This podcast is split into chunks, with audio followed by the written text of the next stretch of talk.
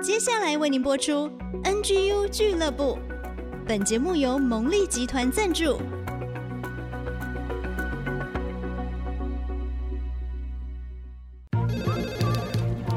分享职场经验，找寻支持力量。NGU 俱乐部，高美祥、黎元月主持，陪你一起 Never Give Up，点燃永不放弃的热情。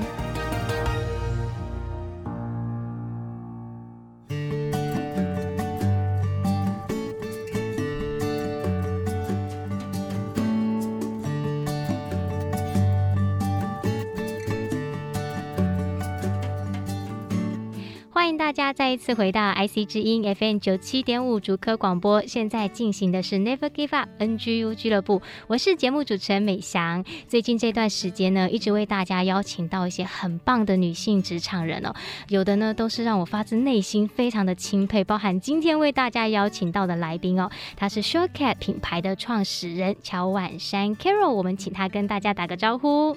嗨，听众朋友，大家好，梅祥你好。Shuky 这个品牌呢，其实它很特别，是一间社会企业，是透过商业模式来解决社会问题。到西藏牧区收购牦牛绒，来翻转这个牛绒产业链，也帮助女性提升当地的经济收入。我相信这样讲，大家可能还是很模糊，所以我们等下会请 Gero 更多帮我们说明。那我先想来请教他哦，这个创业的起点想法是什么？因为你二十三岁就开创了这个品牌，嗯。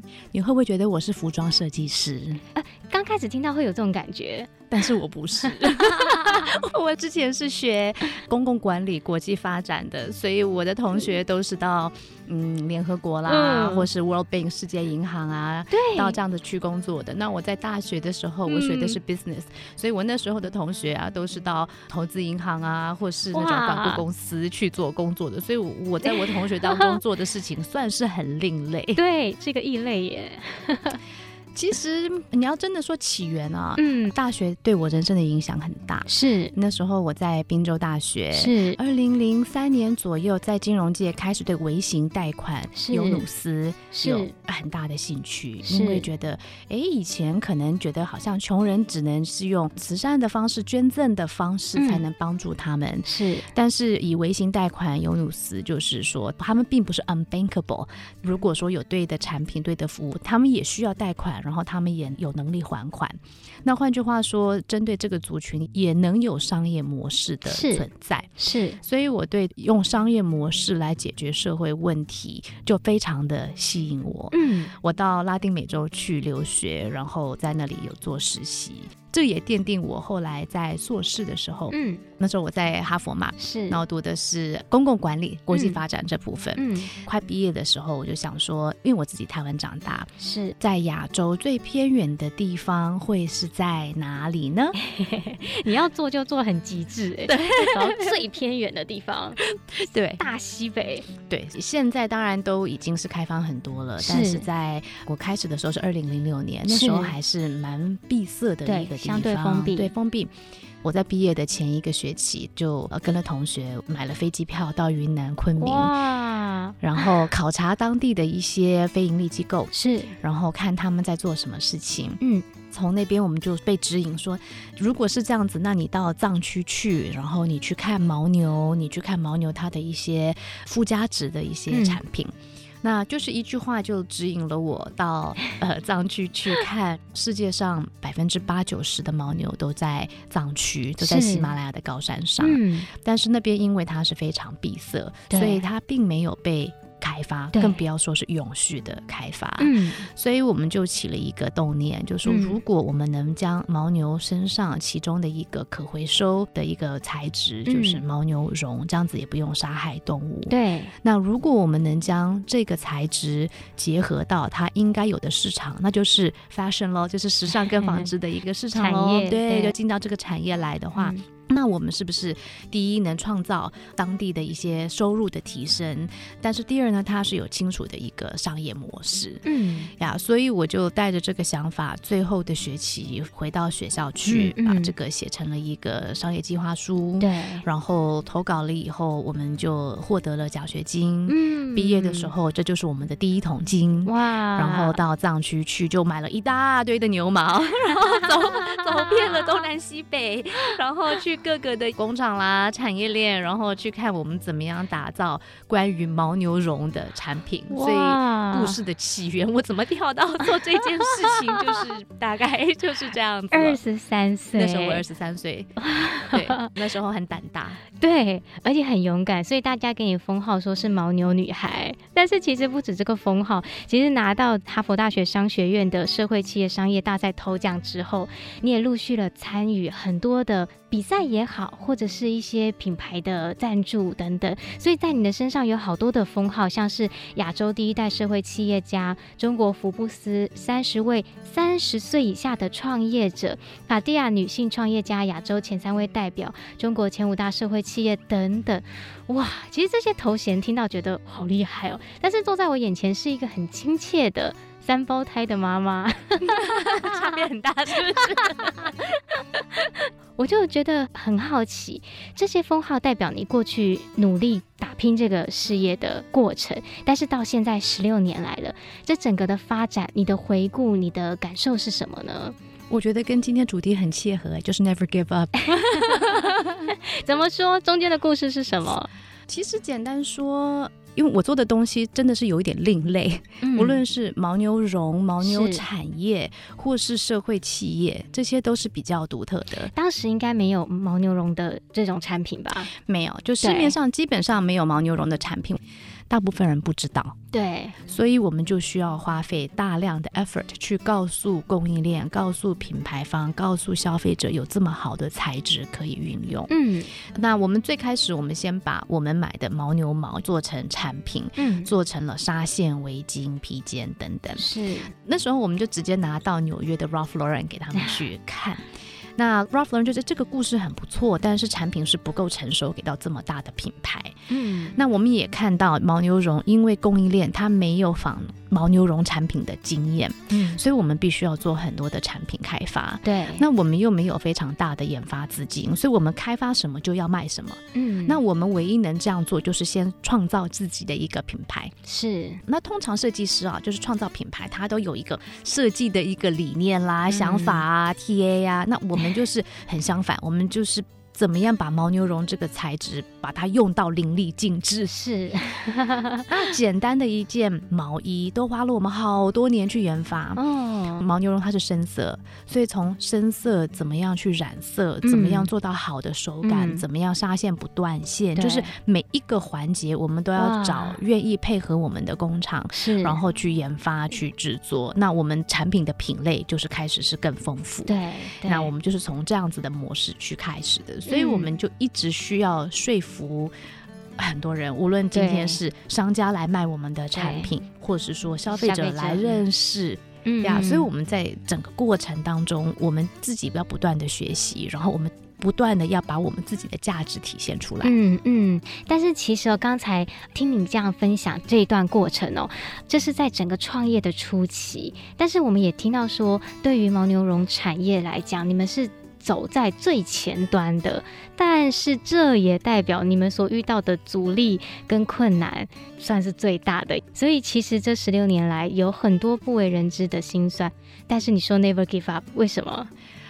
我觉得这个就是对比啊，就是你刚刚说，哎，有这么多的头衔，因为可能从我的教育背景，哎，一个哈佛女孩跑到藏区去做这件事情，牦牛女孩，对，OK，或是牦牛绒本身它的独特性，社会企业的一个独特性，所以有当时就有非常多的各类的媒体的报道，嗯、呃，或是这些头衔。但是报道的之后，你还是要呈现你自己的商业模式。对，那固然这个历程非常困难，但是我们实实在在的看到，我们改造了这个产业链。嗯，我们开发了产品，我们改变了当地，甚至对他们自己文化的认识。是，所以鼓励了很多年轻的藏族人，觉得啊，我们从来没有想到牦牛身上都是宝，所以鼓励了很多藏族的品牌、嗯、藏族的设计师拿他们的文化元素去做。嗯，所以每一个过程当中，我们觉得很艰难，想要放弃，但是又看到其实我们也已经做了很多的事情。是，那这个就是给我们自己 never give up 的一个动力。嗯嗯，我觉得今天 Carol 来到我们节目当中哦，就是会一直不断的展现出来他的 never give up 的部分。现在只是品牌的部分，但是关于他的生命啊，刚才稍微提到三宝妈的部分啊，以及他前一段时间品牌一直在上海，因为疫情来到台湾之后，他又面对了很多的冲击，但是他一次又一次展现他 never give up 的生命。所以我们要休息一下，等一下回来再请他跟我们分享这些精彩的过程哦。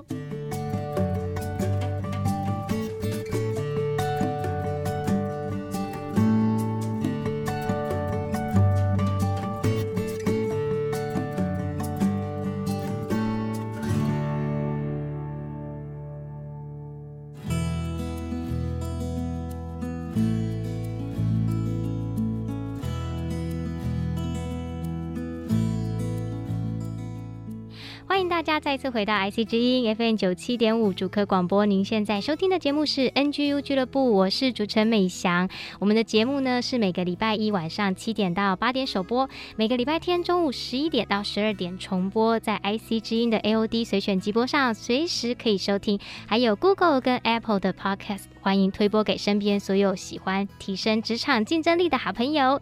今天为大家邀请到一个很特别的女孩，她是牦牛女孩。上一段呢，Carol。乔婉珊听到他分享他在整个创业的过程当中，这些故事的源头，以及他亲自到西藏的牧区去收购牦牛的过程哦，整个翻转了牛绒产业。那我想接着请教他，其实这整段过程到现在，他也有了家庭，他也有了三胞胎的孩子，同时面对品牌的经营，这过程中还有哪一些的挑战，然后使你这个永不放弃的精神都被激励出来呢？其实，在创业的过程当中，当然有非常多的一个点点。滴滴，嗯，我觉得对我人生冲击最大的就是生育这件事情，嗯，女性不可避免要面对的一个挑战。对，那之前我有得过这个卡地亚零四永动女性创业家奖嘛，那媒体就访问，就是说，哎，那女性创业家跟男性有一些什么样的不一样？嗯、那时候二十几岁，觉得好像没有什么不一样。然后我就特别编，哦，好像呃，因为女性的话，应该是要比较心思要比较细腻啦，然后可以就是一心多用啦这些的。但是我后来步入到三十多岁的时候，嗯，其实女性无法避免的话，就是自己有一个生理时钟，嗯，而且这个是无法逆转。嗯，在高压的环境的话，其实我们的生育机能很可能它是会急速下降的。嗯，那我当时没有意识到这个问题，结婚的时候没有觉得想要马上生小孩，因为在努力在创业当中都是在飞来飞去啊等等。嗯，但是当真的要有小孩的时候，发现。嗯，好像没有这么简单，不容易呀、啊、这件事。对，真的。所以长话短说，就是最后决定要走到试管这个过程。嗯、当时住在上海，试管还是每一次要打针啊，嗯嗯，这个都是飞回台湾来，也蛮辛苦的，真的。那时候心里说不要多胞胎，结果上帝给了恩赐，就是 一下子有三个心跳。其实是试管失败两次之后，在第三次植入了三颗胚胎，嗯，结果三颗胚胎都有心，对，都有心跳。嗯，那医生那时候说恭喜你，你有三个心跳，哦，然后马上就说那你要考虑去减胎。我说什么叫减胎？对，嗯，他说你只能生下两个孩子。嗯，那我觉得这件事情让我很不平。那他说你有几个礼拜来做这个决定？是，那我自己是基督徒，所以我就寻求祷告，嗯，然后找导师、找家人来讨论。那有一个很好的朋友，她也是基督徒的姐妹，她就帮我联系了世界各地的 多胞胎、三胞胎妈妈，然后她就动员了一切的力量，让我去认识这些三胞胎妈妈，让他们跟我分享他们的经历。嗯，我后来就觉得说。我觉得上帝给我一个平安，我赐给你三个孩子，你就把他们生下来。真的是很大的勇气跟信心哎！我觉得我们这个访谈画风一转哦，刚、嗯、才上面在讲创业，嗯，然后现在画风一转，变成了三胞胎，但是这都是你生命里面一个很大的转折，所以决定要生下三胞胎这件事情，一定对你跟你先生的生命带来很大的冲击了吧？对，当医生告诉我们我们有三个孩子的时候，我想说天哪，肚子怎么样？要撑得多大啊？觉得好可怕。对呀，听说胖了三十公斤。对对对对对，胖了三十公斤。嗯，但我后来我们既然我们下了这个决定，其实我们下了这个决定的时候，我们心里也告诉了上帝，就说好，我凭勇气跟信心把三个孩子生下来。但是我现在所有无法解决的问题，包含在创业上之后怎么办等。等等等，我说那我就都不去想他，我相信你会帮我解决他，嗯，因为你给了我这三个孩子，你一定会给我额外的力量，还有额外的一个出路。嗯，那我就专心把这三个孩子生下来。嗯，但是我们心里也有准备，因为当你只生一个孩子的时候，他是在融入到爸爸妈妈两个大人的一个生活中。对，那我们因为有三个孩子，所以生下来的那一刻就已经是三比二，就很明显就是我们两个的生活要要去，要去融入他们所有的需求。对，对，那既然我们做了这个决定，我们就已经决定我们会放弃一切围绕他们的所有需求。哇，我觉得 Carol 这个人真的做什么事情都到很极致。还是很极端，就是创业也做到很极致。我就是飞到西藏去，要呃生孩子，我也很极致。我就是呃努力的做到空中飞人，真的很辛苦，都很不容易。然后决定要生三个孩子，但是我相信这都是经过很充分的讨论决定之后，我就生下来。然后即便要放弃一切，都愿意去完成这一个。我觉得这也可以说是一个使命吧。这个过程里面，我觉得已经超越 Never Give Up 的一个 一个程度了。我就很少访问到那么极致的来宾。好，但是孩子不容易耶，因为三个孩子生下之后，现在也三岁了，孩子要带，然后品牌还在经营，然后因为疫情又没有办法回到上海去。那接下来的这一些挑战，你怎么面对呢？在某种程度，因为当时做了一个决定，嗯，所以之后孩子生下来的时候很简单，因为他们张开嘴巴就是肚子饿了，所以你再想多也没有用，你需要解决 眼前三个孩子肚子饿的问题。天哪，真的是母鸡带小鸭哎，一群，对，所以我们走在路上，在公园里，人家都会说，哎。这是三个长得很很像的兄弟吗？对，我说三胞胎，三胞胎，哇！老人家看到我们最开心了，他们说我们增产报国。对对对对。可是挑战还在嘛？挑战还在，因为当时我们是想要回到上海，没有想留在台湾，因为品牌还在上海，品牌还在上海。嗯决定在台湾出生，是因为台湾的整体的坐月子环境，加上我爸爸医疗环境，爸爸妈妈都在这里，嗯，我觉得这里是最安全的。是，但是后来疫情发生了以后，我们就是留在台湾。我发现台湾真的是一个带孩子很棒的地方，嗯，非常的友善。对，然后三个孩子需要更多的人来爱他们，所以有阿公阿妈在旁边，就是 it takes a whole village to raise a kid。大家一起来帮忙，就是减低了我们自己很大的一个压力。然后三代在一起能这么共荣，我觉得就是非常难得。嗯，那关于我们自己，我们就要适应。对，我们当时也没有想说会隔离这么久啊，就是三年到现在都还没有回到上海来照顾我在上海的团队。因为从怀孕后期就都开始是远程办公，嗯，所以疫情前我们就已经是习惯了这个模式。毕竟在台湾，我和我先生都是重新寻找自己在台湾的一个定位，到底要做什么？是。是那偶然呢，因为我父亲他也也是经商的，然后他就投资了一家健身房。嗯。投资健身房起身呢，我只是一个一般的会员去那里消费，然后因为产后要瘦身嘛，毕竟要解决这个产后要复原的 的的这个刚需。嗯，那么后来我在以会员的角度观察健身房，发现有很多我自己也能贡献的地方，嗯，所以就一步一步的就变成是很深入到这个环境当中，嗯，对。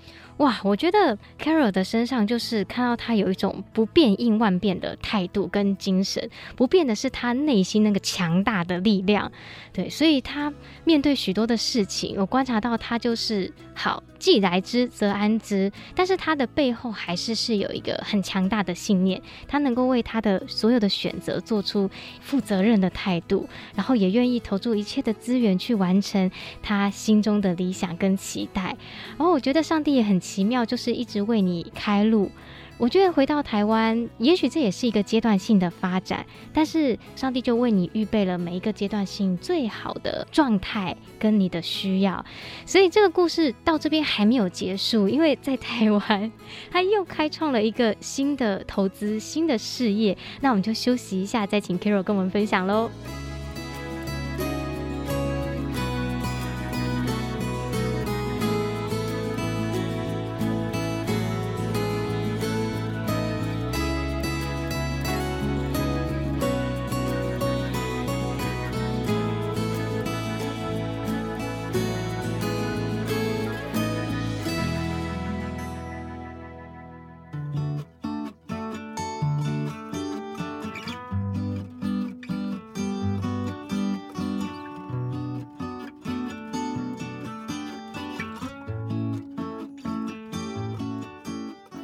欢迎大家再次回到 IC 之音 FM 九七点五主客广播，现在进行的是 NGU 俱乐部，我是主持人美香。今天为大家邀请到的是 Showcap 品牌的创始人乔万山 Carol。其实我觉得机会真的很难得哦，因为之前他创业长时间待在上海啊，因为疫情加上生孩子就留在台湾，让我们今天有一个很棒的机会可以访问他，听到他的生命故事哦。前两段都提到了他自己在创业的过程，以及生命走到不同的阶段，他所面对的选择这些的历程。刚才访问最后，他就提到说，呃，回到台湾之后，因缘际会，因着父亲的投资，他们也进入了这个健身房的产业。当然，很重要一部分也是产后的瘦身。这个部分呢，又开启了一个新的契机，而且也跟先生一起工作了。可不可以谈一谈这一段旅程呢？你能想象这个什么哈佛牦牛女孩变成开始去经营健身房吗？真的很，这个很难想象哎。对啊，但是都在你身上。哈佛牦牛女孩变成三胞胎妈咪，然后去经营健身房，我觉得好像很夸张，很违和。这些标签不应该在同一个人身上。现在不是流行斜杠人生吗？对对，是。呀，yeah, 我觉得也是很意外啦。我觉得可以跟大家分享的就是，其实，在每一段的经历当中，你所累积的，不要觉得说不能跨足不同的行业，嗯、或者是不同的事情，因为人都是不断的在学习。对，那时候我就抱着我对纺织产业完全不懂，牦牛绒整个产业都不懂，现在是我最懂。我我相信我自己的学习的能力，真的，嗯，所以当看到健身房，我觉得我第一时间能贡献的就是怎么样去打造品牌，是，然后怎么样做好客户的服务，嗯，然后怎么样让一个管理的制度它是能流程化，嗯。这些是我之前就有积累的一些经验，对，所以跳到健身房这个行业当中，那呃，因为其实健身房它也有非常高的一个专业性，这一块是我没有，而且我也没有时间充实自己去做的。嗯，那我跟我先生我们在带三个孩子的时候，尤其是第一年、第二年的时候，我们几乎是全心在投入照顾在孩子的的的。的身上，所以大部分的时间都在家。嗯、那我先生他也就觉得说，那他干脆也开始充实自己，嗯，所以开始考。各类的行业的健身专业证照，嗯，因为我们觉得从一个经营者的角度，必须要把我们自己的专业够充实，我们才能带这个健身房去从三家店去扩张到一个连锁型的社区健身房。那我们对健身一定要有自己的见解，嗯、我们才有一个品牌的核心精神。对所以我们就自我学习，跳入到这个产业当中。其实真的是很意外，但是我觉得有时候你可以有很多的梦想，但是是眼前有你能做的事情，那就卷起袖子来做。嗯，那对我们来说，就是既然我们在台湾，既然父亲投资了健身房，嗯、而且有我们可以帮忙的地方，对，那我们就卷起袖子来做。嗯嗯，哇，我觉得听下来呢，今天这一集一直紧扣在 Never Give Up 的这个主题上，好几次我们都觉得，其实也许这个事情到这边就停止了。或者是受到大环境的影响，或者是受到市场的影响，好像它可能就会中断在这里，或没办法再向上发展。可是这些事情一旦到了 Carol 的身上，他都让他这个风云再起的感觉，就是他是不会 give up，他是 never give up。所以总结这么多年来你的生命经历或者是职场经历，你觉得对你来说 never give up 态度是什么呢？我觉得每个人都会有梦想，嗯，但是要去实践那个梦想，很多人心里会有一种恐惧，对，这个恐惧就是怕失败。对，万一没有成功怎么办？嗯，对，但是如果你没有踏出那一步，那你绝对不会成功。嗯，即使你踏出了那一步，就像创业。创业每一个新创公司，你十个当中呢会倒七个嘛，这个大家都很知道的一个 一个数据。所以你准备创业的话，你应该是你准备创业就是要准备失败，然后成功的话就是哇哦，天时地利人和成功了，居然成功了。对，我觉得要保持那种态度。那我觉得现在这个时代，大家需要的是一种韧性，嗯，因为一定会失败，但是或许是文化，或许是教育告诉我们的是，只许成功，不许失败。嗯，但是你不一定会成功，你一定会失败。那失败以后，你又如何站起来？嗯，这个我觉得是最重要的一个 lesson。嗯，那要学会站起来，不需要一定只靠自己来站起来。嗯，你身边的朋友、家人、你的支持的 support system 都非常的重要。无论是从信仰的角度，或是朋友、家人。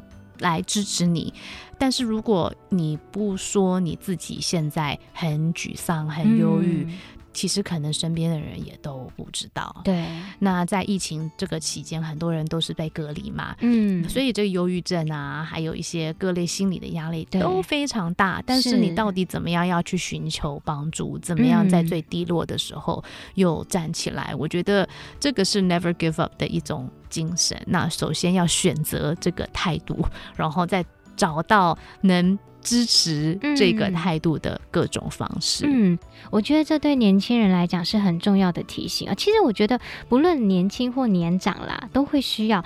但是也许在初入职场的时候，年轻人他们很容易想要，包含我自己的经历，就是想要包装自己。所以刚才提到说，好像不允许失败，不能让人家知道我没有达标，或者甚至自己会觉得那是丑陋的一面。但是到后来你会发现，其实一个越加成熟的生命，他是很接纳自己的，他是乐于去展现自己各样的样貌，因为他是来自于他心里面有一个刚才讲的那种韧性，他是坚韧，但是又是柔软的。那我觉得在 Carol 身上有看到这样子一个很美好的特质。我们还有一点点时间，如果说要给初入职场的年轻人一些。温馨的提醒，来自于创业学姐吧，来自于生命经历的学姐的一些提醒。Carol 看现在的这些二十几岁的年轻人，会给他们的生命建议是什么呢？我觉得在不同年龄层的时候想的事情会是不一样。对，你二十几岁，就像我刚毕业的时候，你是一股热情梦想，你会去做你想做的事情。嗯，然后你会发现可能没有那么容易。嗯，或甚至你没有那么喜欢。嗯，我觉得现在要像以前的社会啊，一个人一个工作就是 whole life 都是做一件事情。现在的话，其实每一个人都是做很多多元的事情。是，所以我觉得年轻的时候就是勇于尝试，去尝试各种事情，然后有失败的，有喜欢的，有成功的，有不成功的。嗯，但是这个是社会的历练，尤其在二十几岁的时候，社会的历练更是让你自己变得更成成熟，让你更认识自己。对，那你更认识自己之后，那你想要做什么呢？嗯，当你失败过，当你尝试过，你就会对自己有更强烈的认知。嗯，我觉得这个过程当中也要学会原谅自己。因为你去勇于尝试，你会失败。失败的话，也会有你都会有伤痕嘛。失败都很痛的，我们不要说失败是美好的，失败就不是美好的。但是你学会原谅自己跟站起来以后，那你就你的自己的韧性就会变高。嗯，当你自己的韧性变高，你就有更多的自信，你就可以尝试更艰难的事情。但到三十岁、四十岁，其实当有家庭，你的身上要背的重担就不像二十岁青春的时候，这个的你不需要为任何事情负责的那种感觉，对。但是你都已经是预备好了，所以我觉得二十岁、三十岁、四十五十、六十、七十、八十都有不同的一个经历。对，那每一段的经历都是站在之前经历的上面。现在大家的人生都是长的，所以比如说啊，我一生怎么样怎么样，我觉得好像都很太悲观了。就是，其实就是人要不断的蜕变，不断的改变。嗯。嗯，哇，好棒哦！我觉得对年轻人来讲真的是很珍贵的分享哦。其实 never give up，我们一直在讲，不是说好像我永远不能放弃，要盯在那边，而是我接受我自己犯错的可能性，但是我愿意一直去尝试，一直去尝试。那这个过程中，就像那个沙子在磨塑一样，最后就可以磨出光亮，像钻石一样的那个自己。所以不要轻忽每一个过程或每一个失败跌倒的历程。我想这也是 NGU 俱乐部在这边一直陪伴大家一个很重要的目的，因为往往可能我们只看到刚才 Carol 说成功的时候在大家的面前，可是你不知道在背后 他经历过了多少失败跌倒的历程。但是最重要的是，再次学习到经验，站起来的那个过程。成为一个更美好的自己，独一无二、无可取代的自己。到那个时候，知道自己要做什么的时候，你就更能够成为自己想要成为的样子。今天真的很高兴，也觉得很有荣幸，可以访问到 Surecap 品牌的创始人乔婉珊 Carol。我今天再次谢谢他来到我们节目中的分享。叶美祥，谢谢各位听众。那希望今天的故事也有激励你的地方，然后让你觉得很奇特的地方。那鼓励大家就是 never give up on yourself，不要放弃自己。好，我们就准备休息一下，等一下呢，就回到健康管理师凯西为我们准备的追剧神器，让我们一起透过他的分享，看好剧来提升职场竞争力。现在呢，追剧神器在 Google 跟 Apple 的 Pocket 上面也另外上架喽，欢迎大家都可以去追踪、按赞、分享。我们就休息一下，再回来喽。